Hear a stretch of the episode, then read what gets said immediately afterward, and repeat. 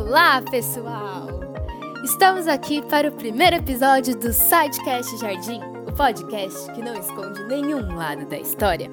Hoje abordaremos a questão do mandonismo no Brasil, uma situação que se perpetua desde a colonização até os dias atuais em nossa sociedade. Eu sou a Júlia Maziero e penso que a ideia de mandonismo ainda está muito coberta pelo manto da invisibilidade, e assim as pessoas precisam saber mais sobre esse assunto. E aí, eu sou a Mariana Watanabe e eu afirmo que trata de um aspecto histórico da sociedade brasileira, originado desde o período colonial. Oi, gente, meu nome é Mariana Sene e eu acho que a discussão desse tema é muito importante para se analisar a sociedade atualmente. Sou a Gabriela Zolini e acredito que o mandonismo é um dos fatores fundamentais a serem entendidos em nossa realidade, já que não possibilita a total efetividade da democracia no nosso país. Oi, pessoal, meu nome é Beatriz Nakazato e para mim está mais do que claro que o mandonismo é um legado da escravidão.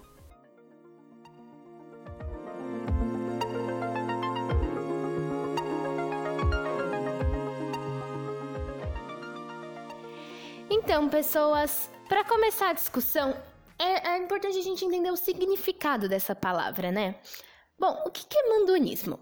Mandonismo é um conceito tipicamente brasileiro, em que ele é usado em diversas áreas do conhecimento, como nas ciências políticas, na filosofia, na sociologia, e ele é usado para definir uma das características do exercício do poder, através de estruturas oligárquicas, ou seja, através da elite, daquela ideia de que poucos comandam.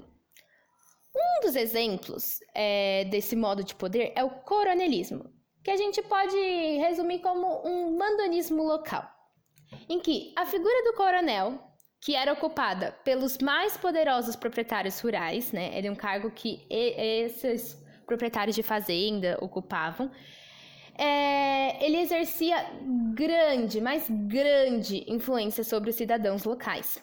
Ele acabava por influenciar as pessoas, e ter um, assim, um grande poder dentro da sociedade.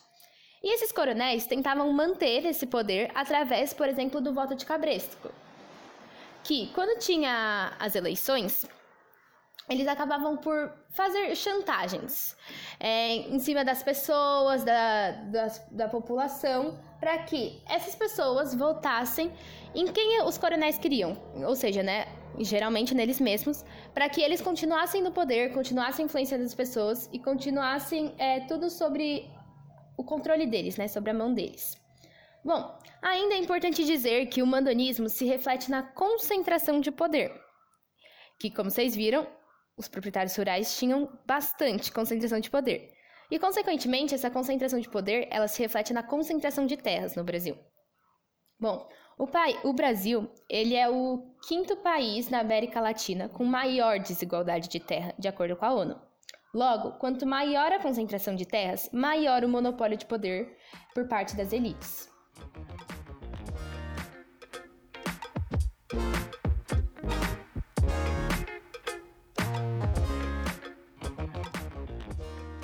Bom, vamos analisar de onde veio esse mandonismo no Brasil.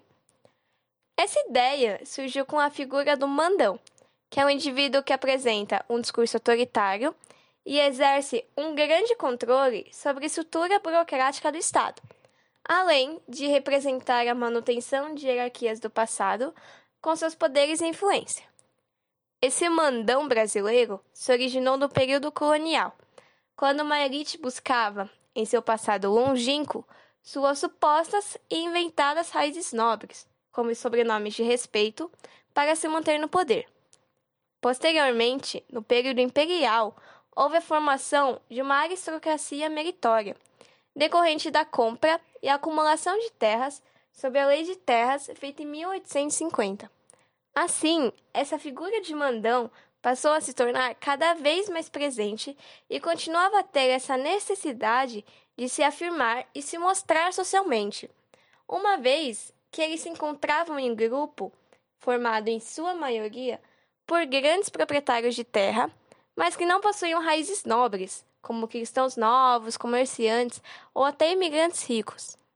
Além disso, foi nessa época que um dos recursos históricos essenciais do modernismo se enraizou na sociedade brasileira, a escravidão, a qual, de acordo com Joaquim Nabuco, permanecerá por muito tempo como uma característica nacional do Brasil.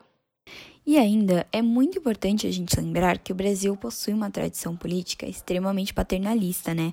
Que vem dessa herança cultural de uma hierarquia autoritária e absoluta, sendo exatamente um reflexo das relações escravo-senhor e senhor agregados da época imperial e da época colonial, nas quais o senhor acabava por ser associado à figura de pai. Toda essa estrutura, portanto, acaba refletindo no mandonismo atual.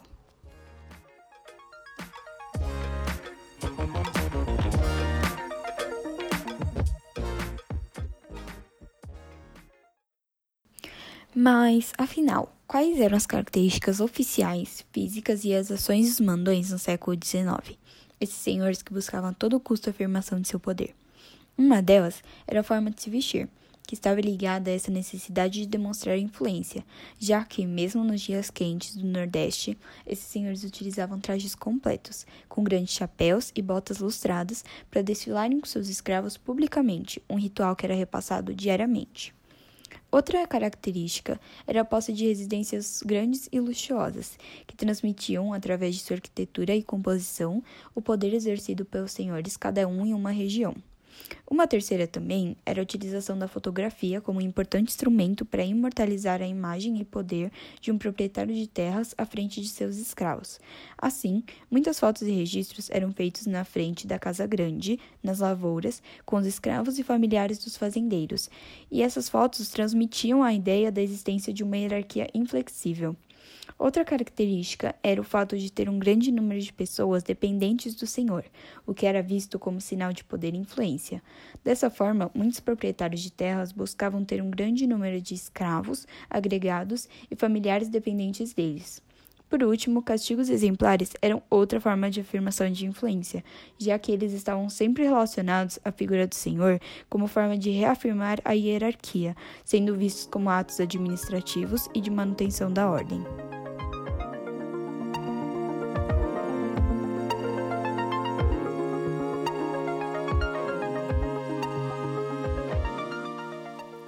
Bem, analisando o mandonismo no Brasil nos dias de hoje, já na democracia, ainda é visível uma manutenção de hierarquias do passado e de seus poderes de influência. Exemplos disso são a família Sarney no Maranhão, com a figura principal de José Sarney, e a família Ferreira Gomes no Ceará, com Ciro Gomes. Ainda, hoje as figuras de tais governantes relacionados ao mandonismo brasileiro se associam intensamente a um caráter sebastianista. Mas o que é o sebastianismo? Na sua origem, é um fenômeno de Portugal e começou com o desaparecimento de Dom Sebastião na famosa Batalha de Alcácer Quibir. Como o corpo do rei nunca foi encontrado, surgiu um forte movimento no país que acreditava na volta do monarca, a qual acabaria com a desgraça de Portugal que caiu nas mãos dos espanhóis pela falta de sucessores diretos de Dom Sebastião, dando início ao triste período da União Ibérica. Ou seja, o sebastianismo refere-se a essa busca por um líder que salva a pátria. Com isso, é possível traçar um paralelo entre esse sebastianismo português e o messianismo político, muito presente no Brasil. Ainda, o fenômeno do messianismo brasileiro não está tão ligado a uma figura específica, mas à procura vazia de um herói nacional capaz de solucionar todos os problemas e sofrimentos do povo, refletindo a figura paternalista e reafirmando o pensamento de Bertolt Brecht. Infeliz a nação que precisa de heróis. Essa constante procura por um governante salvador também teve presente ao longo de toda a breve história da democracia brasileira, que tem menos de 40 anos. A figura do Lula é um grande exemplo disso. Ele era o quê? Um presente operário que ia combater grandes fortunas, ia governar para os mais pobres, ia combater privilégios. Aí, como o Brasil estava passando por um bom momento econômico, as classes mais pobres realmente começaram a ter mais poder aquisitivo, a melhorar de vida. Então ele ficou conhecido como o pai dos pobres, ganhou uma dimensão quase que divina. O problema é que anos depois surgiram muitas denúncias graves de corrupção contra o Lula, revelando que ele defendia interesses nada louváveis também, além dos interesses do povo. E essa tendência que o brasileiro tem de querer sempre escolher é, figuras heróicas e paternas na hora de votar no seu candidato foi muito potencializada pelo advento das redes sociais. Muitos políticos de extrema direita souberam usar essa lógica de bolha que as redes sociais têm e de compartilhamento muito rápido de notícias que às vezes nem são verdadeiras, fez com que as ideias extremistas e autoritárias ficassem cada vez mais afloradas no meio social. É óbvio que foi um conjunto de fatores que fizeram com que a gente chegasse a esse ponto aqui no Brasil. Mas também dá pra gente afirmar com certeza que o messianismo político e o mandonismo influenciaram muito na ascensão desses governos autoritários, pelo menos aqui no Brasil. Mas a exploração política da cultura messiânica no Brasil não se manifesta apenas na época de eleições. A Operação Lava Jato, por exemplo, acabou se tornando um símbolo de combate à corrupção, desconstrução do poder das elites, prendendo políticos de carreira e grandes empresários. Mas depois, quando a gente ficou sabendo da, das conversas vazadas pelo The Intercept, ficou claro que ela também usou meios ilegais para atingir seus objetivos. No final, apesar da Operação Lava Jato ter desmascarado muitos criminosos e muitos esquemas de corrupção, ela serviu de instrumento para atingir um projeto político. O Moro, por exemplo, saiu de juiz de primeira instância para herói nacional ministro da Justiça e candidato a uma vaga no STF. Apesar de ter criado uma nova elite política, os membros da operação ainda são vistos por grande parcela da população como heróis nacionais que enfrentaram os poderosos para o bem do Brasil.